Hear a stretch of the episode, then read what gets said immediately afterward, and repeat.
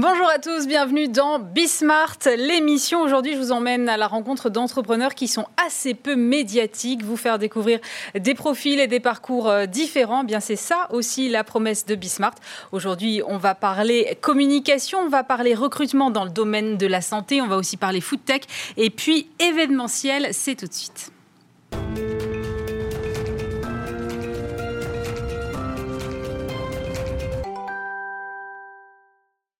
Et le premier invité aujourd'hui, c'est Christophe Levif. Bonjour. Bonjour Aurélie. Vous êtes le président de Becoming. Enfin, ça, c'est le nom de votre groupe depuis seulement hier, puisque jusqu'à hier, ça s'appelait Netco Group. Euh, vous êtes un acteur indépendant de la communication. Euh, vous êtes aussi très engagé euh, en faveur de l'entrepreneuriat. On va voir ça. Mais d'abord, moi, je voudrais que vous réexpliquiez ce que c'est que Netco Group devenu Becoming. C'est quoi l'histoire et c'est quoi vos activités aujourd'hui? Hmm. Netco Group, c'est un groupe de communication qui a, été créé il y a 35 ans à Lille euh, par mes anciens associés, euh, toute une génération qui avait, euh, à partir d'une agence de publicité, décidé d'offrir aux clients, aux marques, une capacité à les accompagner sur toutes les dimensions de la com, les relations médias, la com interne. Et donc, pendant 25 ans, ils ont développé ce groupe pour qu'il arrive à peu près une quarantaine de collaborateurs et à Lille. Et puis, euh, bah, c'est un groupe que moi j'ai repris il y a 8 ans, dans lequel je suis né professionnellement, puisque j'y suis arrivé il y a 25 ans en stage. Ah Donc, euh, et pour la petite histoire. en stage, vous avez commencé un, chef de pub ayant décidé de devenir moine, euh, on m'a proposé de prendre le job. Et donc, c'est sa vocation qui, a, qui, a, généré la mienne. Et donc, c'est un groupe que je connais bien et que j'ai repris complètement il y a 8 ans. Avec une nouvelle génération de dirigeants, d'entrepreneurs. C'est un groupe qu'on a énormément transformé depuis 8 ans au nom d'une vision. Et au métier historique de la communication, on a associé deux autres métiers, l'entrepreneurship, une écurie de jeunes entrepreneurs, et puis la, la tech, l'innovation. Et en 8 ans, on est passé de 45 personnes à Lille à 460 aujourd'hui entre, entre Lille, Paris et Bruxelles. Donc vous avez multiplié par 10 vos effectifs en 8 ans? Par 10 les effectifs, par 12 le revenu. Euh, voilà. Et puis euh, on va dire qu'on a des indicateurs qui sont un peu comme votre couleur et comme la nôtre, au vert. Bon, bah tant mieux. Mais alors, dites-moi, euh, pourquoi vous avez décidé, là, au bout de 8 ans que vous dirigez cette entreprise, de changer de nom pour devenir Becoming? Enfin, c'est quoi la genèse du projet? Alors déjà, pourquoi on l'a décidé maintenant ou pourquoi on a mis 8 ans, on pourrait le dire comme ça, pourquoi on a mis autant de temps pour changer de nom? Je peux vous dire que des sollicitations de la part de mes associés, des collaborateurs pour depuis des années qu'on change de nom, j'en ai eu pas mal. Et j'ai tenu à ce qu'on le fasse le jour où on serait vraiment prêt et le jour où on aurait suffisamment de choses à raconter, qu'on aurait suffisamment de preuves pour nous révéler au marché. Et puis, euh, bah, pourquoi on a décidé de changer de nom et pas juste de communiquer? Bah, parce que Netco, quand Netco a été créé en 89, la marque Netco, c'est un nom de holding, ça veut dire Network Company, hein, rien à voir avec Internet. Et, euh, et, ce nom ne communique rien, puisqu'il n'a pas de raison de communiquer autre chose qu'un nom de holding. Donc on voulait un nom qui ait du sens, on voulait un nom qui soit fort, on voulait un nom qui soit aussi aligné avec ce qu'on est devenu. Et, euh, et Becoming, euh, c'est une marque qui est, qui est, apparue comme une évidence. D'abord parce que elle est pleine de sens elle est pleine de sens. Encore plus, j'ai envie de dire aujourd'hui, mais ça fait maintenant quelques mois qu'elle est sur les rails, mais en tout cas encore plus aujourd'hui avec ce qu'on a vécu ces derniers temps qu'il que, y a six, mois ou un an. Euh, c'est une marque qui est pleine de sens pour tous ceux qui sont euh, avec nous embarqués dans ce projet. On est très attaché à ce que chaque partie prenante Becoming ait un intérêt à ce qu'on réussisse. Et donc voilà, je suis un collaborateur du groupe, j'ai un intérêt, je trouve du sens dans cette marque. Je suis un actionnaire, je trouve du sens dans cette marque. Je suis euh, un client, un fournisseur, un partenaire. Je suis même la cité. Je trouve du sens dans cette marque. Et puis, euh, et puis euh, bah, c'est un joli mot. Euh, c'est un mot aussi qui a, qui, a, qui, a, qui a, une dimension universelle par rapport à notre déploiement plus tard au UK, Pays-Bas. Et donc voilà, c'est pour ça qu'on l'a choisi. Aujourd'hui, vous êtes juste sur, le, sur la France et Belgique aussi. France et Belgique, donc Lille, Paris, Bruxelles. Et voilà, notre terrain de jeu, c'est fondamentalement le nord de l'Europe. Et donc voilà, on commence à, à, se développer aussi avec des perspectives, comme je vous le disais, UK et, et Pays-Bas. Alors moi, j'ai lu que vous disiez que votre but, en fait, c'était d'aider à améliorer la vie des gens chez Becoming. Alors comment ça se traduit au quotidien dans le concret de ce que vous faites de vos activités? Enfin, plus exactement, c'est d'aider les marques à améliorer la vie des gens parce que ce serait euh, c'est déjà un beau challenge euh, Et, euh, et, ce serait sans doute un, trop gros challenge que de vouloir aider directement les gens. Bah, comment on le fait? Simplement, on croit déjà dans la valeur des marques. On pense qu'elles ont plus que jamais un raison, une raison d'être, une raison d'exister. Il faut juste qu'elles aient aussi de l'action, il faut qu'elles aient de l'épaisseur et il faut qu'elles puissent, pour être des marques qui compte vraiment dans la vie des gens, il faut qu'elle soit utile profondément. Et donc, si on n'a pas. Il n'y a plus de place pour la futilité aujourd'hui alors? Je pense pas. Je pense pas. Euh, je pense qu'il y en a plus depuis longtemps, mais euh, ça s'est euh, ça s'est pas trop vu encore. l'heure est vraiment à la profondeur, l'heure est à l'authenticité, l'heure est à l'utilité. Si on était resté qu'un groupe de communication comme il y en a plein d'autres, eh ben, on s'intéresserait à la partie superficielle, à l'extérieur de, de, ce qui se voit pour la marque. Mm. Et, et, en ayant notamment notre écurie de jeunes entrepreneurs, 120 jeunes entrepreneurs dans nos rangs, on s'intéresse à ce qui se passe sous le capot des marques à ce qui se passe vraiment sous le moteur, dans le moteur, et euh, on essaye d'intervenir en amont le plus possible pour inventer des nouveaux services, pour offrir des nouvelles solutions, pour proposer des nouvelles idées aux consommateurs, aux collaborateurs, pour que voilà, la marque, au fil de l'eau, elle puisse être davantage utile et qu'elle euh, s'inscrive vraiment dans une relation qui, au final, c'est un de nos KPI forts. Euh, fasse monter un compteur qui est celui du nombre de personnes dont on a amélioré la vie grâce à une marque à côté de laquelle on aura KPI, ça? Mais comment ça se mesure? Ça se mesure parce qu'aujourd'hui, on a amélioré sur ces dernières années la vie de plus de 5 millions de personnes. On les appelle des b-commerce. Euh, ces personnes, on les connaît, on est en relation avec eux. Euh, ces personnes, ça a été un moment euh, des collaborateurs d'une entreprise, ça peut être un moment des producteurs dans une collective ou dans une verticale du fruit et légumes, ça peut être des consommateurs. nos b-commerce, ils peuvent avoir 8 ans comme ils peuvent en avoir 82. Voilà, on a aujourd'hui euh, une base de données avec laquelle on est en relation, des gens euh, qui euh, reconnaissent qu'à un moment donné, une marque a aidé à améliorer leur vie et qui sont prêts aujourd'hui à renvoyer une forme d'ascenseur, à amener une contribution fait de, de, renvoyer l'appareil et d'aider cette marque ou une autre marque à améliorer la vie d'autres personnes. Et, ça a vraiment du sens pour nous et c'est pour ça que tous les matins, je peux vous dire qu'on se lève avec la patate parce que, parce que voilà, on est vraiment utile à quelque chose de, très important et de noble. Avec, avec, quel type de marque est-ce que vous, vous travaillez là pour qu'on comprenne bien? On travaille avec des entreprises dans lesquelles euh, il y a deux collaborateurs parce qu'elles ont été créées il y a cinq minutes et puis d'autres qui sont des champions du monde de notre économie en France ou en Belgique dans lesquelles il peut y avoir 160 000 collaborateurs. On travaille dans tous les secteurs d'activité, on n'est pas spécialisé dans l'un d'entre eux. On a pas Mais C'est facile ça d'avoir une vision très transversale? De pouvoir faire euh, aussi bien du sport que de l'agroalimentaire par exemple? Ouais, parce que notre rôle, c'est aussi d'aller chercher les talents qu'on a dans le groupe ou qu'on va chercher à l'extérieur du groupe quand, euh, quand on a besoin d'une expertise, d'une compétence particulière. Euh, on n'est pas incollable. Euh, vous savez, si on a aussi décidé de développer notre modèle avec nos e-commerce, c'est que même en étant 460 aujourd'hui, on considère que voilà, on n'est pas exhaustif et qu'on n'a pas la capacité de résoudre tous les problèmes. Et donc, euh, on a besoin d'être des millions de personnes pour euh, mener cette cause, euh, pour honorer notre mission. Et donc, c'est pour ça qu'on élargit le spectre et qu'on est en mode plateforme. On est un écosystème qui va bien au-delà de notre propre organisation juridique. Moi, je voudrais qu'on s'arrête un instant sur votre écurie d'entrepreneurs, parce que c'est quand même ce qui m'a interpellé le plus chez vous, je dois dire. Euh, à quoi elle sert cette écurie d'entrepreneurs? Vous me dites que vous avez 120 entrepreneurs qui aujourd'hui travaillent avec vous, mais comment ça se passe? Euh, C'est un projet qui a démarré en 2017 euh, le point de départ de ce projet, c'est de prendre le contre-pied du conseil à deux niveaux. Le premier, c'est que euh, quelqu'un qui fait du conseil, c'est quelqu'un qui a une raison d'être quand il, quand il s'agit de répéter des choses qui ont déjà été faites. J'ai besoin de changer mon système d'information, je vais aller chercher quelqu'un qui a déjà fait 50 fois ça et qui va venir le faire pour la 51e fois chez nous. Nous, c'est pas notre rôle. Notre rôle, c'est d'amener de la nouveauté, de l'innovation. Et c'est de le faire avec notre génétique d'entrepreneur. Et des entrepreneurs, ça délivre pas des moyens ou des conseils, ça délivre des faits et ça délivre, des, résultats et des solutions concrètes. Mm. Et donc, on a décidé de partir sur ce modèle aussi parce qu'on s'est dit, on va faire confiance à la, on va use, euh, becoming with ce qui est le nom de l'entreprise, les users, c'est à la fois use, c'est à la fois jouvence et puis c'est jeunesse. Et donc, euh, euh, on prend le contre-pied des cheveux gris que moi j'ai de plus en plus euh, parce que on a besoin de donner le pouvoir à, cette jeune génération qui est vraiment connectée dans l'air de son temps et les sujets d'anticipation, les sujets d'avenir, les sujets sur lesquels on peut. Mais c'est des, gens qui ont leur boîte à côté. Hein. Tout à fait. C'est des jeunes entrepreneurs. Ils ont moins de 35 ans. Ils ont créé leur entreprise il y a quelques mois ou il y a plusieurs années. Ils consacrent une partie de leur temps à Youth, pas plus de 25% Ils fonctionnent par bande à 4 généralement, ils constituent une sorte d'entrepreneur à temps plein.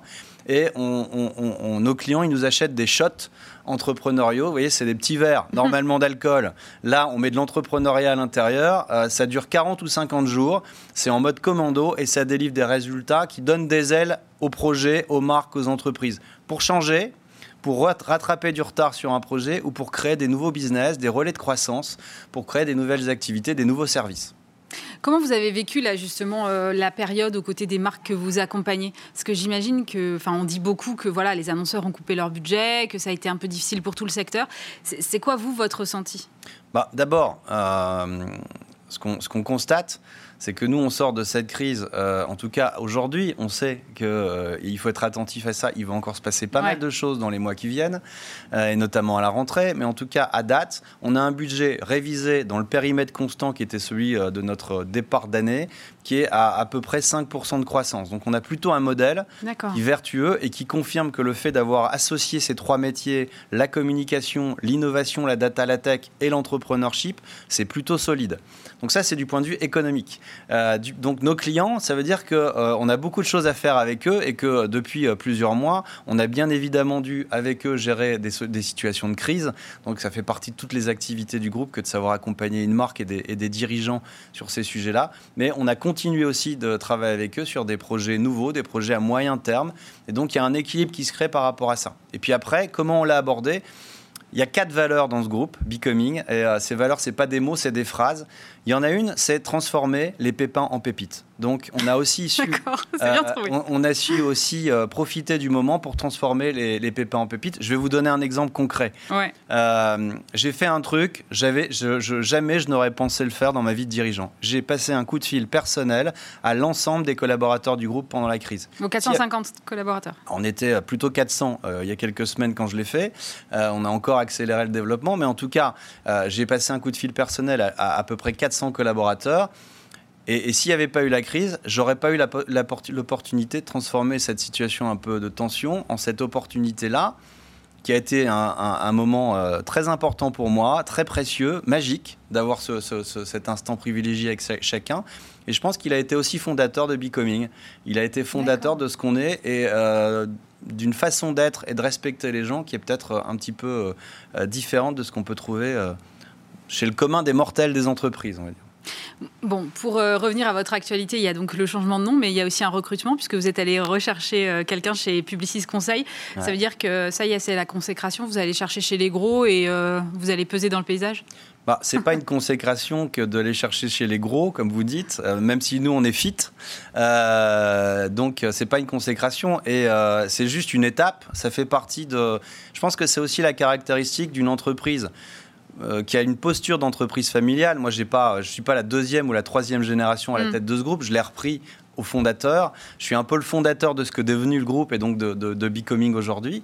Euh, mais je pense que ça illustre une chose qui est importante pour moi, c'est euh, on bâtit solide, on bâtit profond et donc euh, la réussite d'un groupe comme le nôtre et son développement, c'est pas uniquement une question de plus de clients, c'est pas uniquement une question de, de plus de revenus, c'est aussi une question de structuration, c'est d'être capable de veiller à ce que l'intégralité de la performance du groupe soit, soit au vert. J'ai vécu cette année euh, au centre des jeunes dirigeants, il y a longtemps maintenant quand j'en étais un. Euh, ça m'a euh, apporté énormément dans l'approche de la performance globale de l'entreprise et je suis très attaché à ça depuis le début et donc je peux vous assurer qu'on essaye de veiller à ce que tous les indicateurs soient bons et dans les indicateurs il faut avoir une gouvernance opérationnelle de haut niveau quand on veut développer le groupe comme le nôtre et, l'arrivée de Patrick Lara effectivement ancien patron de Publicis Conseil eh ben c'est à la fois un acte fort vis-à-vis -vis du marché mais c'est aussi un acte important et structurant pour nous et pour nos équipes. Eh bien, merci beaucoup Christophe Levive. Je rappelle que vous êtes donc le président de Becoming. Deuxième invité cette semaine, c'est Karim Faldoun. Bonjour. Bonjour. Vous êtes fondateur d'Atout Job. C'est une plateforme d'emploi dans le domaine de la santé. Peut-être que vous pouvez déjà expliquer comment ça fonctionne Atout Job avant qu'on aille un petit peu sur, euh, sur ces questions-là d'emploi dans, le, dans le secteur. Bien sûr. Mais alors, Atout Job connecte des établissements, donc des structures du secteur de la santé, du social et médico-social, avec des candidats, des professionnels, donc des travailleurs sociaux, du personnel soignant, du personnel administratif, pour des missions de courte ou longue durée. Donc ça va de la vacation au CDD et aussi au CDI. C'est un peu comme une boîte d'intérim ou? C'est différent d'une boîte d'intérim parce que, si vous voulez, nous, on ne, on ne, prend pas en charge la partie administrative. On met en relation euh, simplement avec des profils qu'on préqualifie. Donc, à la différence peut-être de sites euh, d'emploi classiques, de job board classiques, c'est qu'on va beaucoup plus loin que juste mettre en relation avec des profils. Ces profils sont qualifiés par l'équipe on est des experts du secteur. J'étais moi-même travailleur social. Je travaille avec trois infirmiers et une aide-soignante. Et l'idée, c'est de préqualifier ces candidats pour que quand vous avez des candidats dans votre espace, le, travail est, est prémâché. Et comment on fait la sélection alors Comment on fait la sélection? Bah, On utilise un algorithme qui permet d'envoyer une proposition, par exemple, infirmier euh, dans le secteur de Paris en gériatrie, mhm. à tous les candidats de notre base de données qui reçoivent un SMS avec cette proposition. Ils n'ont plus qu'à accepter ou refuser. Tous les candidats qui acceptent sont ensuite contactés par l'équipe pour valider évidemment tous les détails de la mission et qui sont bien disponibles pour cette offre. Et ensuite, à ce moment-là, si on valide ces candidats, ils sont disponibles dans l'espace de l'employeur. Alors, combien de candidats là et combien de clients euh, à date? On à presque 8000 candidats aujourd'hui et près de 150 établissements. Donc c'est des cliniques, des hôpitaux, euh, des EHPAD, des foyers euh, de l'enfance, des foyers d'insertion, foyers de travailleurs. Et, mais ça fait pas très très longtemps que vous existiez en plus, ça fait quoi 3, 4 ans? 3 ans. 3 ans, ouais, c'est ça, c'est ce que j'avais en tête. Alors vous, je voulais vous faire venir absolument sur le plateau aujourd'hui, parce que je voulais savoir comment vous, aviez vécu cette période, parce qu'effectivement le personnel de santé a été ultra sous tension, ultra mis en avant aussi. Euh, comment est-ce que vous l'avez vécu, vous, chez Atout Job Eh bien, on a eu euh, une grosse... Euh, enfin des grosses commandes, si je peux me permettre de, parler ainsi, mais on nous a demandé beaucoup de, de profils soignants, principalement pour euh, de la vacation, donc pour, du, pour renforcer les équipes ou remplacer euh, certains membres qui pouvaient avoir euh, bah, attrapé le Covid. Mhm. On, a fait comme on pouvait pour, pour transformer l'essai. Seulement, notre, notre modèle qui préqualifie les candidats, du coup, n'est pas forcément adapté quand vous avez besoin d'avoir beaucoup de candidats tout de suite. Nous, on veut faire de la qualité. C'est pas juste euh, profiter, euh, entre guillemets, de, de l'aubaine pour envoyer du candidat, c'est vraiment faire un travail de qualité pour la durée. Parce que nous, ce qu'on pense chez Job, et c'est pour ça qu'on a pris aussi l'angle de la marque employeur, donc pour attirer les candidats sur, sur le long terme parce que c'est du pansement, mais sur le long terme, les, structures ont besoin de créer une ossature et, une équipe permanente. Oui, parce que qu'on comprenne bien, euh, quand un candidat veut être mis en avant chez vous, euh, il faut qu'il passe quoi Un entretien avec euh, vos équipes Comment ça se passe? Il y a un questionnaire? Ça va plus loin Eh bien, quand un candidat s'inscrit sur Job, d'abord il y a un formulaire en ligne où mm. il va renseigner un maximum d'informations qui vont nous permettre d'en savoir un peu plus sur son profil. Il va aussi renseigner son CV, sa pièce d'identité et le diplôme d'État euh, en fonction du métier. S'il est éducateur, ça peut être éducateur spécialisé ou moniteur éducateur, par exemple.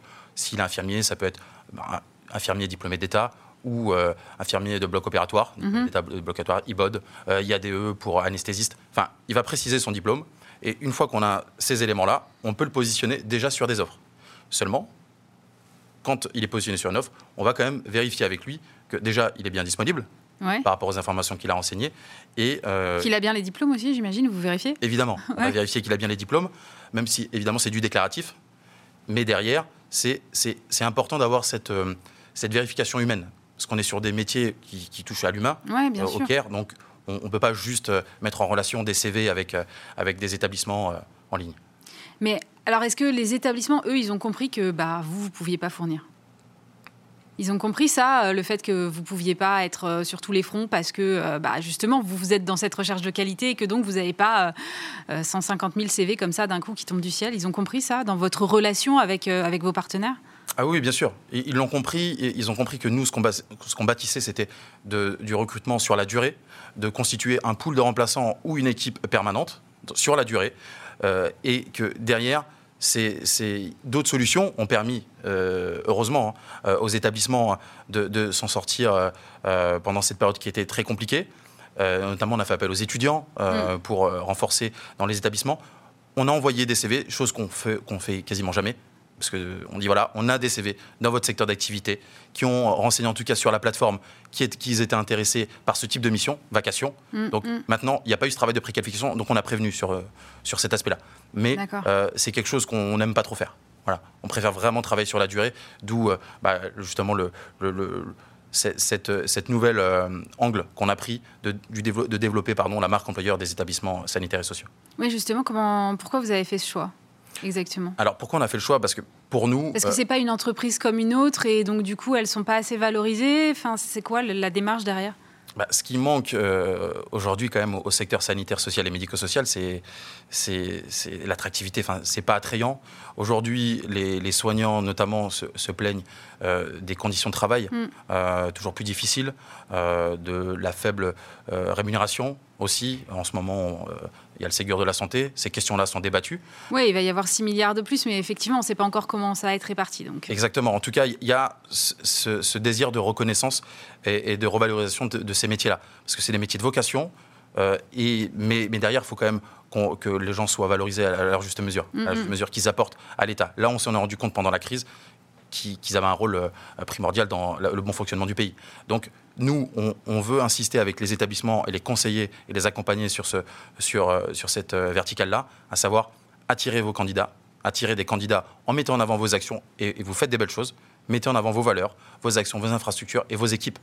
Et aussi, c'est une manière de montrer à vos équipes que vous les considérez en leur donnant la parole, en les interviewant, en prenant des photos d'eux avec les bénéficiaires, que ce soit avec des résidents en EHPAD, que ce soit avec des enfants dans le cadre de la protection d'enfance. Montrez ce que vous faites et, vous faites encore une fois de très belles choses, mais vous, euh, euh, il faut le mettre en avant. Et nous, on veut les accompagner dans ce sens-là pour attirer toujours plus de candidats et aussi retenir ces salariés, parce qu'il y a un vrai problème aussi de, rétention euh, des candidats dans ce secteur. Ouais, de fidélisation.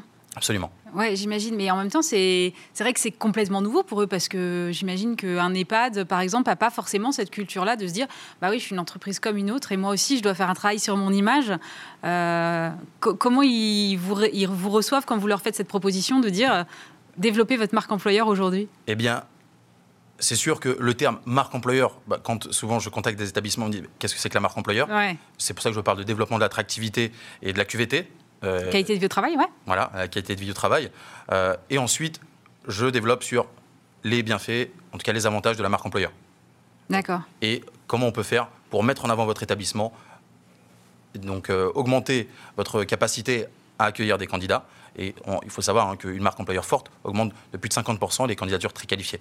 Donc on leur dit ça, on leur dit, il y a d'autres statistiques sur la marque employeur, comme il faut savoir qu'un tiers des candidats envisagent de quitter sa structure pour euh, une structure ayant meilleure réputation. D'accord. Euh, et, et, aussi 81% des, des, candidats envisagent de, également, pardon, de, je me perds dans, les chiffres. C'est pas grave. envisagent en tout cas de, de, refuserait pardon, catégoriquement une offre d'emploi euh, si l'entreprise a une mauvaise réputation. D'accord, oui. C'est vraiment un élément très important, surtout dans le secteur du, social, du médico-social et de la santé. C'est très communautaire entre infirmiers, entre travailleurs sociaux, on se parle beaucoup. Donc si un établissement euh, a une mauvaise politique RH ou euh, il, s'est passé quelque chose dans un établissement au niveau managérial, eh bien ça va se savoir. Donc on leur dit, c'est très important, votre, votre réputation euh, a, un impact sur votre recrutement, sur votre, euh, la fidélisation de vos salariés et aussi sur l'attractivité de votre établissement. Et aujourd'hui, beaucoup de recherches passent par, euh, par Internet. Donc, développez votre réputation en ligne. Alors, c'est vrai que vous touchez du doigt un truc important, c'est un métier de vocation. On a un peu l'impression, comme vous le disiez, que bon, voilà, ces professions-là ont fait entendre un certain ras-le-bol. Je lisais une étude euh, récemment, j'ai pas retrouvé le chiffre, mais en fait, il y a quand même un, nombre significatif de soignants qui aujourd'hui se disent euh, c'est bon, passer le Covid, je vais faire autre chose parce que là, vraiment ras-le-bol. cette crise des vocations, à vous, ça vous fait peur ou, ou vous vous dites que non, qu'à un moment, ça va, ça va finir par continuer d'attirer des gens? Bien sûr, bien sûr que ça me fait peur. Euh, ça me fait peur déjà parce qu'on a besoin de soignants, on a besoin de travailleurs sociaux euh, pour s'occuper euh, bah, des, que ce soit, enfin, de nous quand on est patient. Mm. Si on va à l'hôpital, on aimerait bien être pris en charge.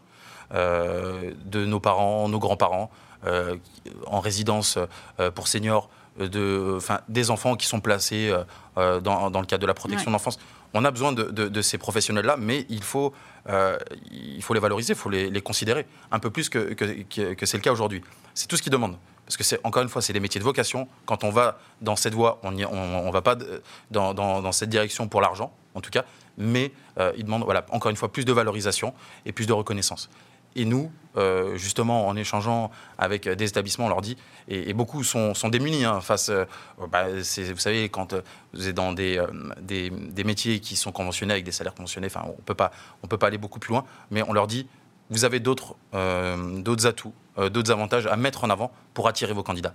Je, je me souviens, j'ai travaillé dans une structure où j'étais, c'est pas là où j'étais le mieux payé, mais il y avait une équipe formidable. Euh, une très bonne ambiance. On sentait qu'on était écouté pardon, par le chef de service, par, par, la hiérarchie, et on pouvait mettre en place des activités, des choses. Et, et je, m'y sentais bien. Et je pense que tout le monde, enfin, dans son travail, veut se sentir bien. Et, et, quand vous vous sentez bien, bah, c'est plus difficile de quitter son emploi parce qu'on ne sait pas ce qu'on va retrouver. La dernière fois que je vous ai vu, vous étiez dans le programme Fighters à Station F. Vous y êtes toujours ou pas? Alors j'ai toujours oui, la possibilité de travailler de Station F. Ouais. Et alors, ça vous apporte quoi au quotidien? Bah, Station F, euh, ça a été euh, une super, euh, une super étape pour À Tout Job. Ça nous a permis de, de, nous faire connaître, de valider aussi notre concept. Ce qu'on avait pitché, je m'en souviendrai longtemps, devant notamment Octave Klaba d'OVH et, Xavier Niel en personne. Ouais, ça impressionne un peu quand même, bah, j'imagine. C'est vrai que ce jour-là, on était, on était impressionnés, mais je pense qu'on a fait le job parce que du coup, on a été reçus.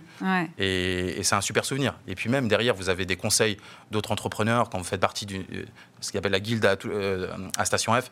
Et euh, tous les mois, on se, retrouvait entre entrepreneurs de différents niveaux et, à différents stades. Euh, et enfin, les conseils étaient précieux, notamment sur la levée de fonds. Quand un dit bah, je suis passé par levée de fonds, j'ai fait appel à un, conseiller, etc. C'est hyper précieux parce que c'est pas des Hum, des, informations que vous pouvez trouver euh, dans le quotidien.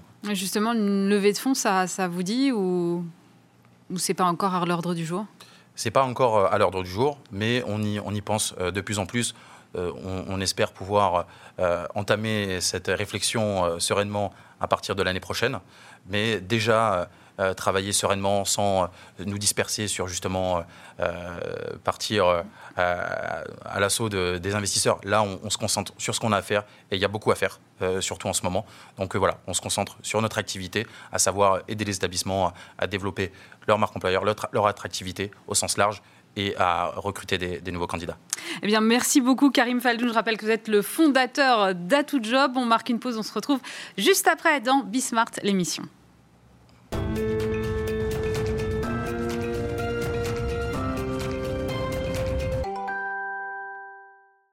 De retour donc dans Bismart, l'émission. J'ai le plaisir d'accueillir Paul Lay sur le plateau. Bonjour. Bonjour. Vous êtes le fondateur de La Belle Vie. Alors, je, vous, je vais vous raconter ma vie perso deux secondes en fait.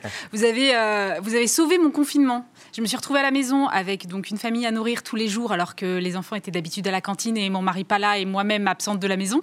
Il fallait faire la cuisine euh, midi et soir pour quatre personnes. Mon drive évidemment était euh, en blackout total.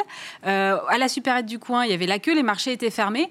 Et euh, je me galérais jusqu'au jour où mon voisin m'a dit Attends, j'ai découvert un truc, tu vas voir, ils sont super, ça s'appelle La Belle Vie, va voir. Et ça fait six ans que vous existez, j'avais jamais entendu parler de vous. Qu'est-ce que vous avez fait pendant six ans? Eh ben, Pendant six ans, on a peaufiné notre logistique, on a grandi euh, petit à petit, sainement. Euh, ça, c'est important de le dire. Et, puis, effectivement, grâce au Covid, on a, on a explosé. Mais on avait déjà une belle croissance ces dernières années. Chaque année, on faisait 100% de croissance. Et là, bah, c'est derrière moi, c'est l'explosion. Comment vous définissez? Parce que vous n'êtes pas un supermarché en ligne, vous n'êtes pas une épicerie en ligne, vous êtes un peu tout ça à la fois. On est une rue commerçante en ligne. Euh, c'est-à-dire qu'on peut trouver bah, son primeur, on a l'un des plus grands primeurs de France, on peut trouver euh, tous les fruits et légumes bio et non bio euh, possibles, imaginables, des belles herbes, on a un boucher, une fromagerie, une poissonnerie, on a tous les classiques du quotidien du supermarché classique. Euh, avec un partenariat qu'on a fait avec Systamu, que vous avez dû voir dans la presse. Et on a plein d'autres boutiques euh, de jus à la Mia, des, euh, des maquillages bio avril, etc. etc. on du thé, j'ai vu aussi. Du thé avec palais d'été. Voilà. On a toutes ces marques-là, ils ont leur boutique, c'est comme s'ils avaient un pop-up store dans une, dans une rue. Mais c'est exactement ça. La Belle Vie, c'est la rue commerçante dans votre poche et qui vous livre en moins d'une heure. Alors moi, je vous disais, ça fait six ans que vous existez. J'avais jamais entendu parler de vous. si c'était pas mon voisin, je pense que je saurais toujours pas que vous existiez et pourtant, vous me disiez, euh, hors antenne, vous avez 8000 clients Oui, 8000 clients. 8000 clients, c'est, euh, je, je, je, je, les compte parce que c'est, c'est au moins des personnes qui achètent deux ou trois fois par mois chez moi. Donc, c'est des gros clients. Sinon, en base, on a plus de 40 000 personnes. C'est dingue on a grandi au bouche à oreille pendant trois ans. bouche à oreille, vous vous rendez compte quand vous avez fait pour avoir une communauté aussi immense en bouche à oreille? Je vous ai jamais vu faire de la pub. Enfin. C'est vrai qu'on a fait très peu de pub, pardon, mais euh, on a grandi parce que je pense que l'expérience, elle est, elle, est, comme vous la décrivez, elle est, elle est, elle est sympa et on a envie de, de, faire profiter ça. On a, quand on fait découvrir la belle vie, on a l'impression de, faire découvrir le, bon plan du moment. Et donc du coup, quand on parle de la belle vie, mes clients, quand ils parlent de la belle vie, de la belle vie à leurs amis, bah, il y, y, a cette étoile dans les yeux qui dit mais c'est super, vas-y, ça va te changer ta vie. Et, quand on y arrive, on est très fiers. et puis alors, je vous rassure tout de suite, je suis pas la seule à qui vous avez sauvé la vie pendant le confinement, parce que j'ai vu que votre activité avait quadruplé.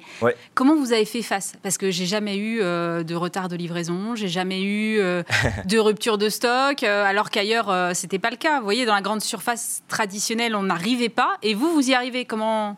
En fait, c'est ça ça fait partie de notre savoir-faire, c'est-à-dire que quand on a commencé il y a 6 ans, on voulait faire de la livraison de course, livrer les ingrédients de cuisine très rapidement chez vous, c'est-à-dire en mhm. moins d'une heure. Et il n'y avait rien qui existait. Donc on s'est dit, on va tout réinventer. Et en réinventant cette chaîne logistique-là, euh, on l'a bonifié toutes ces dernières années-là, on l'a aussi musclé.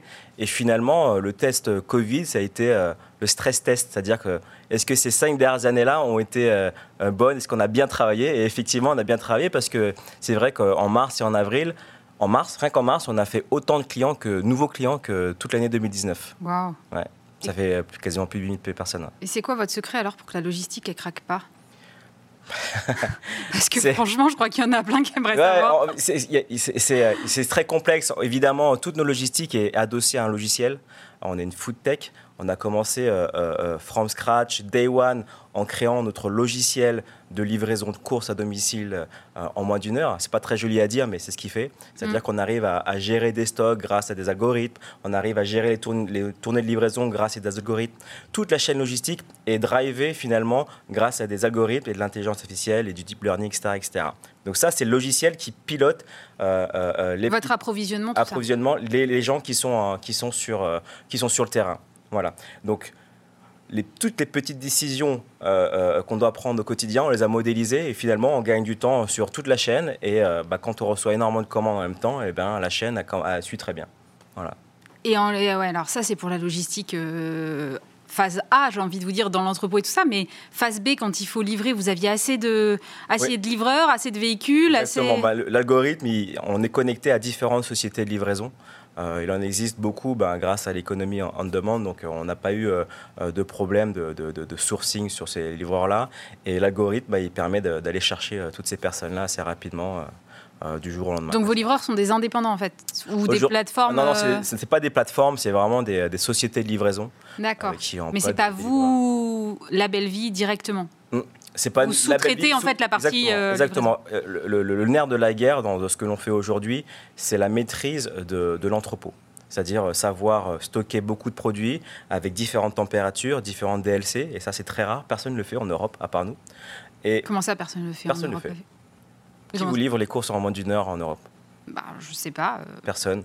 Amazon Fresh peut-être Amazon Fresh ne fait pas autant de produits frais que nous. Ah C'est-à-dire que nous, on a la viande. On a, allez-y, hein. c'est américain, mais vous n'avez pas votre boucher. Donc c'est des DLC, c'est la poisson, une DLC différente, sans fromage AOP, des fruits et légumes. Enfin voilà, c'est pas juste un paquet. Vous euh, avez même un service, un service traiteur aussi. Enfin, on a un service traiteur, on a des cuisines en interne. Donc euh, les cuisines en interne utilisent des produits avec des DLC proches. Au lieu de les jeter et faire de la casse, on va les retraiter. C'est-à-dire que les lasagnes que vous mangez à la belle vie sont faites avec des steaks de la maison Conquet. Quoi. Donc c'est des super ingrédients. Voilà. Et tout ça dans un rapport de prix qui reste raisonnable?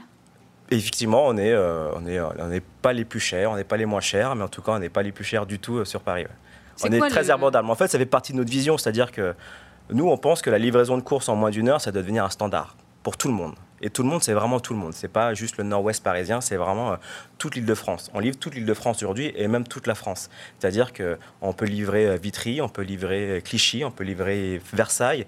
Et toutes ces populations-là se retrouvent sur la belle parce que c'est des bons produits et c'est abordable. Et un service qui est, qui est, qui est j'espère, agréable. Bah, en tout cas, c'est le cas. Alors. En tout cas pour moi. Moi, ce que je voulais savoir, c'était euh, votre lettre motive derrière. Qu'est-ce qui vous a poussé à créer La Belle Vie? C'est mon associé. Vous avez dit que j'étais le fondateur. Mais en fait, on est cofondateur. On est deux avec mon associé Alban. Euh, euh, lui était un, et un vrai passionné de cuisine. Il a fait euh, sa première entreprise euh, à la sortie du lycée à 18 ans et puis euh, il l'a vendu 10 ans plus tard et puis il s'est pris de passion pour la cuisine. Et, et, un jour on s'est rencontrés et il m'a dit viens Paul, on, lance une food tech ensemble et, j'ai une super idée, j'aimerais livrer les ingrédients de cuisine aux gens pour qu'ils puissent se remettre à cuisiner. Et la belle vie est partie de cette idée-là. Et, et, c'est vrai que la belle vie, il y a, y a, c'est une, une boîte de passionnés du produit passionné du produit déjà technologique, mais aussi du produit alimentaire. On essaie d'aller chercher le meilleur la meilleure qualité, le meilleur qualité prix dans toute la France. On a des, fournisseurs, des artisans euh, dans toute la France euh, et des passionnés aussi euh, du client. C'est-à-dire que on doit être les seuls patrons de la food tech à passer autant de temps sur notre service client et à lire les, les retours. Et nous, si vous avez un problème sur votre commande, et j'espère qu'il n'y en aura pas beaucoup, on a 10 secondes pour le résoudre. Quoi. Pas 48 heures, pas 24 heures, il faut 10 secondes pour le résoudre. Et ça, cette expérience-là, elle est magique. Justement, moi, j'ai écouté ce que vous disiez à droite et à gauche, parce que vous parlez peu, mais vous parlez un peu quand même ces derniers temps, forcément, avec la notoriété que vous, avez désormais. Vous avez dit, l'expérience client, c'est revenir euh, à la base du, du commerce aujourd'hui, c'est le sourire, c'est tout ça que vous voulez véhiculer. Mais, et en même temps, je me disais, c'est pas du tout naturel pour quelqu'un qui fait du digital. C'est pas naturel pour quelqu'un qui fait du digital parce que l'expérience ces 20 dernières années a été de bâtir le e-commerce. Voilà, dans e-commerce, il y a commerce. La base du commerce, c'est de comprendre ses clients, et de faire en sorte que ses clients soient heureux. Comment est-ce qu'on fait pour que les clients soient heureux? Eh bien déjà avec des bons produits, avec une belle expérience digitale. Ça c'est une chose. Mais s'il doit y avoir un rapport humain, il doit être super efficace et agréable. Et il y en a, il y a les chats, il y a le, il y a le service client, et tout ça c'est en interne et, on travaille énormément dessus. Vous avez levé 11,6 euh, millions d'euros en sortie de confinement. Vous êtes euh, à 12 000 livraisons euh, hebdomadaires, je crois, 4 millions d'euros de chiffre d'affaires. vous ambitionnez de recruter 150 personnes, c'est-à-dire de doubler vos effectifs. Vous allez devenir une major de l'industrie agroalimentaire. Euh, bah c'est notre envie aujourd'hui. Euh, effectivement, nous, on a, on a une vision hyper long-termiste de l'entreprise, c'est-à-dire long-termiste, c'est 20, 30 ans. ah ouais. ouais. ouais. on a envie de construire une entreprise sur 30 ans. On n'est pas on a envie de créer quelque chose qui, euh, qui fait sens, c'est-à-dire trouver des bons produits, avoir une plateforme sympa pour que les artisans ils viennent, ils proposent des produits et les faire découvrir le plus rapidement possible et les faire goûter le plus rapidement possible à, à nos clients. Mais on a envie d'être aujourd'hui d'être une espèce d'Amazon européen. En Chine, il y a Alibaba, aux États-Unis, il y a Amazon, en Europe, il n'y a personne. Et l'Europe, et si on arrive à construire un e-commerce, et en plus en France, c'est évident. Vous êtes un peu plus premium, pardon, pour Amazon et Alibaba, mais vous êtes quand même un peu plus premium sur le segment que. Je, ne dirais pas premium parce, que, parce que parce que on peut pas comparer nos prix parce qu'ils font pas de, de, de, de food. Ils font pas de food. Ils font des coques, ils font des câbles iPhone, etc. Mais ils font pas euh, de jolies euh, carottes, de jolis choux-fleurs. Voilà. Et, et, et, nos produits, ils sont, ils sont pas chers en fait finalement par rapport euh, aux autres surfaces. Nous, on veut vraiment, encore une fois, rendre ce service-là accessible. Vraiment, c'est même ce mot premium là je, je, je, vais faire en sorte de le faire disparaître plus tard. L'expérience, elle est premium, évidemment, parce qu'aujourd'hui, c'est la livraison de courses en moins d'une heure. Mais ça doit être un service qui doit être offert à tout le monde. Parce qu'aujourd'hui, dans nos vies, on n'a plus le temps de cuisiner parce qu'on est dans le métro, on est dans le RER, e on est dans la voiture, dans les bouchons en ce moment. On a des enfants. Euh, à la maison, euh, ben, les parents, ils travaillent tous les deux. On ramène du travail avec nos téléphones portables, nos ordinateurs, etc. Et tout ça est rongé, en fait, sur le plaisir. Le plaisir de partager un plat euh, en famille autour d'une table. Ben, ça, c'est la belle vie. Et ça, c'est pas juste premium, c'est juste la vie. Bah, c'est joliment dit en tout cas. Vous avez fondé une autre boîte avant qui s'est crachée, si j'ai bien compris. Et vous avez dit, entre, entreprendre, c'est aussi côtoyer le chaos et les huissiers. Euh, je me suis dit, il fallait quand même que je vous demande un peu ce qui vous était arrivé. Non, en fait, ben, quand on lance une entreprise et surtout une, euh, une start-up, quand j'ai lancé ma startup, j'étais déjà employé et puis euh, j'avais ces rêves de, construire ce nouveau Facebook, ce nouveau GAFA, etc. etc. Donc j'ai lancé des applications mobiles, il y avait beaucoup d'users, mais j'avais pas encore de business model. C'est-à-dire que j'avais de la presse un peu à cette époque-là, euh, j'avais beaucoup d'utilisateurs, mais je ne faisais pas d'argent. Et, euh, et, en fait, je me nourrissais de ça. Mais je ne me nourrissais pas d'argent. Et donc, au bout d'un moment, quand on n'a plus d'argent dans son compte en banque, ben on ne peut plus payer euh, les choses, mais euh, on essaye de, poursuivre ses rêves, et parfois un peu trop. Mais, euh, et puis quand on ne paye pas ses factures, il y a les huissiers. Mais c'est pas grave, c'est comme ça, c'est la vie. Il faut, faut, faut, goûter à ça pour comprendre le système et, savoir se relever et être un peu plus fort. Et c'est ce qui vous a permis de lancer votre deuxième boîte? Ça vous a permis d'éviter des erreurs ou pas? Ce qui m'a permis de lancer ma deuxième boîte, c'est d'avoir d'avoir un associé comme j'ai aujourd'hui. je pense que je ne l'aurais jamais fait sans lui. Euh, donc ça, c'est une chose. On lance pas une aventure seule. Aujourd'hui, euh, je suis peut-être le visage de la belle vie parce que c'est moi qu'on voit, mais on est vraiment deux derrière cette entreprise-là. Et euh, c'est une aventure, c'est comme un mariage, c'est on trouve quelqu'un, on a envie de partir quelque part. Et j'avais envie de partir avec lui et, j'ai beaucoup aimé sa vision et j'avais envie de l'exécuter avec lui. donc voilà. Je vous ai entendu aussi parler beaucoup de l'entrepreneuriat dans les quartiers populaires. Vous, venez d'Evry. Euh, vous avez dit que récemment qu'en tout cas, euh, il n'y avait pas assez d'entrepreneuriat dans les quartiers populaires, qu'on ne pouvait pas assez croire à ses rêves dans ces quartiers-là. Aujourd'hui, vous avez l'impression d'être un rôle modèle pour les jeunes de, D'Evry euh, Non, je ne pense pas être un rôle modèle et, et, vous pourriez. hein. ça, j'ai un peu de mal à l'assumer. Mais mais si s'il y en a qui se reconnaissent dans, dans ce parcours-là, tant mieux.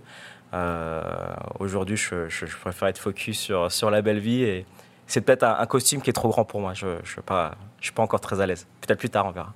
Merci beaucoup, Paul Lé. Je rappelle que vous êtes le fondateur de La Belle Vie. Merci d'être venu Merci nous à vous. Pour refermer cette émission dans Combat d'entrepreneurs, j'ai invité Frédéric Lambert. Bonjour. Bonjour. Vous êtes euh, président du Passage Enchanté. Alors d'abord, que fait le Passage Enchanté pour ceux qui ne vous connaîtraient pas? Alors le Passage Enchanté, euh, je devrais presque dire entre l'avant et l'après-Covid, parce qu'évidemment, il y a eu une grosse réflexion sur qui on était, ce qu'on faisait. Mais bien sûr. Mais si je vous le résume très simplement, on fait de la restauration et du bar. Et dans ce métier de la restauration et du bar, on a apporté une brique qui s'appelle l'entertainment. Pardon, je le dis en anglais parce que ça vient essentiellement de concepts anglo-saxons. Nous, ce qui nous semblait manquer dans la plupart des lieux aujourd'hui en France, c'était cette brique animation. C'est ça finalement qu'on apporte dans notre savoir c'est comment on arrive à créer des lieux dans lesquels il se passe toujours quelque chose en termes d'animation. Alors, euh, vous êtes notamment à l'origine du Jardin Suspendu, qui va rouvrir euh, mercredi, je crois, si mes informations sont bonnes, au Parc Floral de Paris. Euh, jusque-là, ça se tenait au-dessus du parking de la Porte de Versailles, si, si ma mémoire est bonne.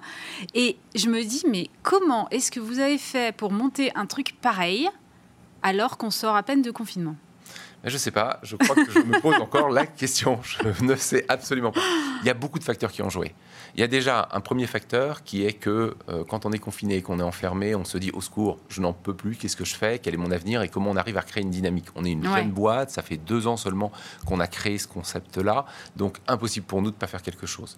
Deuxième élément, c'est euh, oui, mais on fait, si on fait quelque chose, on fait quoi? Et la première réflexion qui a été celle de nos équipes, qu'est-ce qui vous a le plus manqué pendant cette période du confinement, alors qu'on a essentiellement affaire à des Parisiens, c'est besoin de verdure.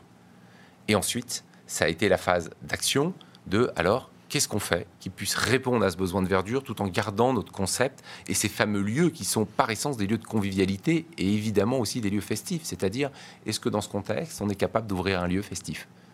Et ça, ce qui est terrible dans cette situation, c'est que la plupart des réponses ne dépendaient pas de nous on était, euh, comme vous, rivés devant nos écrans, en train d'attendre les annonces gouvernementales pour voir si oui ou non ça allait être possible. Oh, le stress Vous avez dû passer par tous les États, non? Oui, stressant, surtout que je crois que c'est la première fois qu'on s'est retrouvé dans une situation où euh, la réponse ne dépendait pas de nous.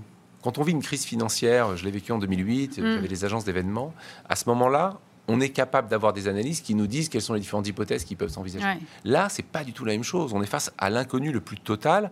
Et puis, il y a deux temps. Il y a le temps scientifique et il y a le temps politique. On le sait, le temps scientifique est très long. On le voit, le vaccin est toujours pas prêt. Et le temps politique, il est là pour gérer euh, l'immédiateté, mm-hmm. pour euh, faire en sorte qu'on ne devienne pas tous fous et qu'on panique pas et évidemment éviter des morts. Ce temps politique-là, on peut pas le maîtriser. Et on n'est pas capable de savoir ce que le politique va décider à l'instant T. Donc on, on est obligé d'avoir un temps de retard parce qu'on ne sait jamais ce qui va être décidé. Et ça, c'est une période que je n'avais jamais vécue et qui, oui, effectivement, est très compliquée.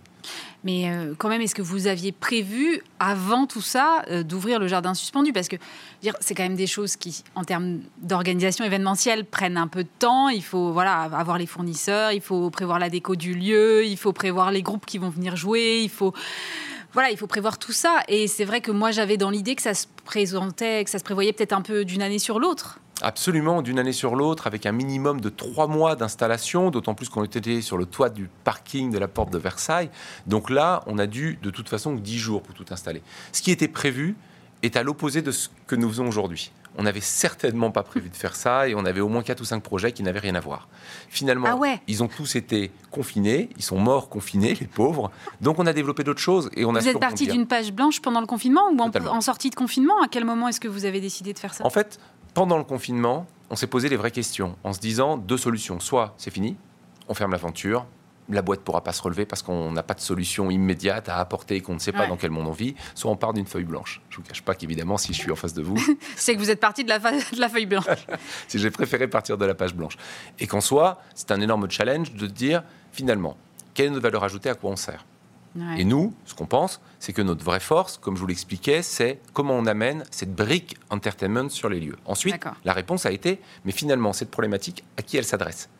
Eh bien, ce qui s'est révélé pendant le, confinement, c'est qu'on a eu énormément d'appels de plein d'acteurs, et qui beaucoup des foncières commerciales. Les centres commerciaux, dans les mois à venir, vont avoir des milliers de mètres carrés disponibles. ils vont manquer de locomotives. Nous offrons, Comment on fait revenir les gens? Nous offrons une opportunité qui est quoi? Un food court, un food market, c'est-à-dire ces grands espaces dans lesquels se lie la nourriture à la boisson et aux animations. Nous, on a un concept global qu'on peut arriver à déployer comme ça. Et donc, en allant travailler au plus proche de partenaires qui ont besoin de nous, on arrive à construire une offre et un nouveau produit qu'on a travaillé pendant le confinement. Donc je vous cache pas qu'on n'a pas arrêté de bosser. euh, ce fut intense parce que moi j'ai pas de chômage partiel de toute façon. Donc oui, j'ai bossé énormément, mais on a construit cette nouvelle offre adaptée, je pense, à, au temps d'après, qui est comment on va être capable de répondre à des demandes urgentes pour essentiellement, mais pas que les foncières commerciales, de pouvoir répondre à des solutions. De la même façon, quand on a euh, travaillé sur le nôtre après-confinement, on s'est approché de certaines structures, dont GL Events sur le parc floral, parce que c'était une même problématique. GL Events, qui est une magnifique société française d'événementiel, qui est passée du jour au lendemain euh, de plus d'un milliard, un milliard deux, je crois, de chiffre d'affaires, rien. Du jour au lendemain, c'est quand même extrêmement violent. Comme l'ensemble de l'événementiel en France. Hein, euh. Évidemment. Et c'est quand même très dur. Et euh, ce qui est impressionnant, c'est qu'une aussi grosse société a eu la capacité et l'agilité de faire appel à nous pour se dire comment on peut ensemble commencer à faire revivre nos lieux pour relancer la dynamique et aussi travailler une approche de diversification pour eux, d'autres, d'autres biais ou d'autres réflexions. De la même façon, on a été approché par Sodexo, Sodexo Lieu et Prestige, pareil, énorme société française, mm-hmm. et pareil, comment euh, Sodexo a pu faire appel à notre agilité pour lancer un lieu que nous lançons euh, avec eux en collaboration, là, dans quelques jours. Vous êtes une petite structure, donc on peut se dire que vous êtes plus agile que, que de gros groupes, ça je le comprends bien. Et en même temps, je me dis à côté, euh, il faut avoir des moyens pour monter un lieu pareil en un temps aussi court. Comment vous avez fait? C'est euh, déjà les soutiens des banques. Ouais. Nous, on a des actionnaires aussi, on a fait un tour de table. Mais on a des banques, euh, et on le dit souvent, on râle quand, souvent auprès de nos banques en disant qu'elles ne suivent pas les entrepreneurs, qu'elles ne marchent pas. Franchement, BNP, BNP Paribas, mm. ils ont été exceptionnels. Ils ont été exceptionnels. C'est-à-dire que dès le début, ils nous ont suivis. Et, et, et, encore aujourd'hui, et spécialement. Mais par le biais d'un PGE ou... Oui, mais par le biais d'un PGE, mais aussi dans une relation quotidienne qui fait que tout est fait pour nous faciliter la vie. Et, moi, j'ai pas croisé beaucoup de banques qui ont cette approche-là entrepreneuriale et qui savent nous accompagner réellement. Heureusement qu'ils étaient là. Nos actionnaires aussi, heureusement qu'ils étaient là parce qu'ils croient dans nos projets et euh, ils continuent toujours à essayer de nous donner aussi les bons conseils et la vision euh, un peu extérieure pour nous mhm. éviter parfois d'aller dans la précipitation et toujours avoir un peu le recul nécessaire. Mais euh, grâce à ces soutiens-là, on a pu repartir et rebondir. ma conviction, c'est que les gens vont avoir sans doute très envie de se précipiter dans les lieux comme le vôtre, parce que c'est vrai qu'ayant été enfermés tous à la maison, on a sans doute envie aujourd'hui plus que jamais de voir des gens et voilà, mais comment vous allez faire euh, Parce qu'il y a quand même des mesures sanitaires, parce qu'on n'est pas encore sorti de cette histoire. Comment est-ce que vous voyez les choses, vous? Bah, C'est vraiment euh, la base même de notre réflexion. C'est comment on arrive à ouvrir un lieu tout en respectant les contraintes. Et on ne respecte pas les contraintes parce que ce sont des contraintes. On les respecte parce que déjà, ce sont des lieux de convivialité et de fête. Et on n'a aucune envie, d'une manière ou d'une autre, de, provoquer des maladies ou de faire en sorte que des gens puissent, en venant sur nos lieux, soient malades. Bah, c'est très simple. On devait ouvrir. Euh, aujourd'hui même. Et en fait, on a reporté. Et pourquoi? Parce qu'on a voulu faire d'abord ce qu'on appelle un soft opening, c'est-à-dire une ouverture version réduite, pour voir comment le site allait vivre. Parce qu'il n'y a pas de règles sanitaires pour nos lieux. Pas comment ça, il n'y a pas de règles sanitaires Ce que je veux dire, c'est qu'en fait, il y a des règles générales, mais ces règles générales ne répondent pas nécessairement à la façon dont nos typologies de lieux vivent. C'est-à-dire qu'une fois qu'on a dit aux gens, lorsque vous êtes debout, euh, s'il vous plaît, mettez un masque, ne vous mettez pas debout, c'est pas possible, ça fonctionne pas. Euh, mettez un masque, pourquoi? On est sur un lieu, 2500 mètres carrés, en total plein air. Donc la vraie question, c'est comment on évite des débordements déjà, notre cible n'est pas tellement habituée à ce genre de débordement et qu'on ne s'adresse pas vraiment aux, 15-18 ans un petit peu énervés qui pourraient euh, euh, venir. C'est pas ça notre cible. Mais par contre, quand même, comment on arrive à faire en sorte d'avoir un endroit safe, d'autant plus pour euh, une cible enfants-parents. On est ouvert de midi à minuit, donc toute la journée, on a les enfants avec leurs parents et puis le soir, on a les parents normalement sans les enfants. Et comment on travaille, si ce n'est en listant évidemment toutes les règles sanitaires qui nous sont de base conseillées ou imposées selon les cas, et mm. ensuite en, en, adaptant nos lieux, en le faisant vivre.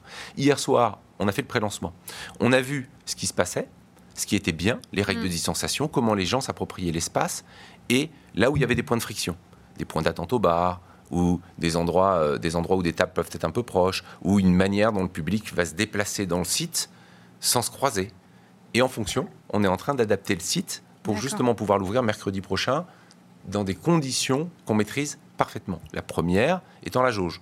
On va fonctionner à jauge réduite pour pouvoir nous permettre d'ouvrir. Combien de personnes maximum? En fait, on a 600 assises. Donc la base, c'est déjà de faire en sorte que tout le monde puisse être assis et de pouvoir avoir chacun son espace. Et ensuite, on est en train de voir comment on peut créer différents environnements pour que on ait le moins de contacts, finalement de contacts imposés possible. C'est-à-dire que quand il s'était agi de réfléchir à est-ce qu'on ouvre un immense rooftop de 2500 mètres carrés comme jardin suspendu, mm. le premier point c'était bah non, parce qu'il y a les ascenseurs.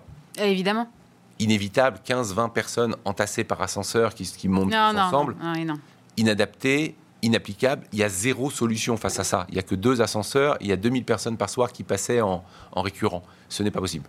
Là, on est sur un site en total plein air, on est sur une file d'attente qui est, euh, où il y a vraiment de la place, avec des règles qui sont faciles à respecter. Tout est fait pour qu'on puisse accueillir du public dans ce site. Mais une fois qu'on a dit ça, il a quand même fallu qu'on essaye de l'adapter en temps réel en fonction de la façon dont le public se l'approprie. Et donc comment vous faites? Vous avez mis en place un sens de circulation euh, Il y a des pancartes avec euh, mettez un masque, euh, il y a, du gel hydroalcoolique. De manière un peu ludique. On a dit on s'aime, on vous nous aimez, on vous aime, on s'aime tous, mais on se rapproche pas trop. N'embrassez pas qui vous voulez, etc. On, on, le tourne de manière amusante et ludique parce que je pense que si vous venez chez nous, votre volonté, ça va être de passer un bon moment et pas qu'on vous rappelle toutes les 10 secondes qu'il faut faire attention aux règles sanitaires. Donc il faut qu'elles soient intégrées naturellement dans le site pour que vous vous disiez, mais évidemment que ces règles sont là pour nous. Elles ne sont pas là en tant que contrainte. Elles sont là parce qu'on n'a qu'une envie, c'est qu'il n'y ait pas de seconde vague et qu'on puisse continuer à vivre dans, dans alors qu'on sait qu'on va devoir vivre avec, enfin on sait, on ne sait pas mm. grand-chose, mais on imagine qu'on va devoir vivre avec ce virus. Donc la vraie question, c'est comment aujourd'hui on arrive à expliquer à nos publics qu'on n'est pas dans la contrainte, mais qu'on est dans l'accompagnement. Et que cet accompagnement, il est essentiellement pour eux. Ça peut refroidir les gens quand même à un moment. Devenir Ouais. Je me pose la question. Hein. C'est une vraie bonne question. Je vous répondrai quand on aura ouvert. je sais pas. vrai. Je sais pas. Est-ce que, est que, est que, les gens euh, ont envie de sortir? Oui. Ah ben oui, je pense que oui. Je pense que oui. Est-ce que les gens ont envie de retrouver des lieux dans lesquels on retrouve le sourire, la convivialité? Et nous, sur ce lieu-là, justement, euh, plus que la fête, on a mis en avant un élément essentiel, le jeu parce qu'on pense qu'on n'a qu'une envie, c'est de besoin de retrouver un peu de sourire et un peu de fun.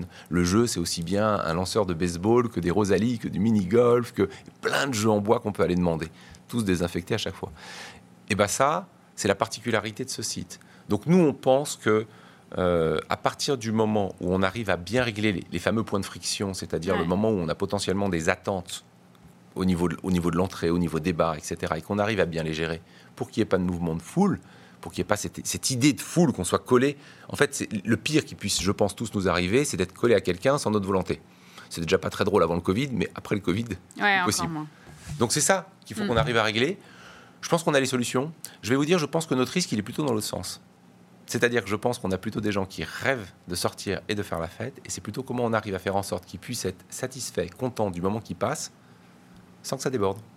Eh bien, merci beaucoup. En tout cas, moi, euh, j'attends que vous me fassiez un compte rendu une fois que vous aurez ouvert, de savoir comment ça se passe. Frédéric Lambert, président du Passage Enchanté, était avec nous dans Bismart. Lundi, vous retrouvez Stéphane Soumier. Bon week-end à tous.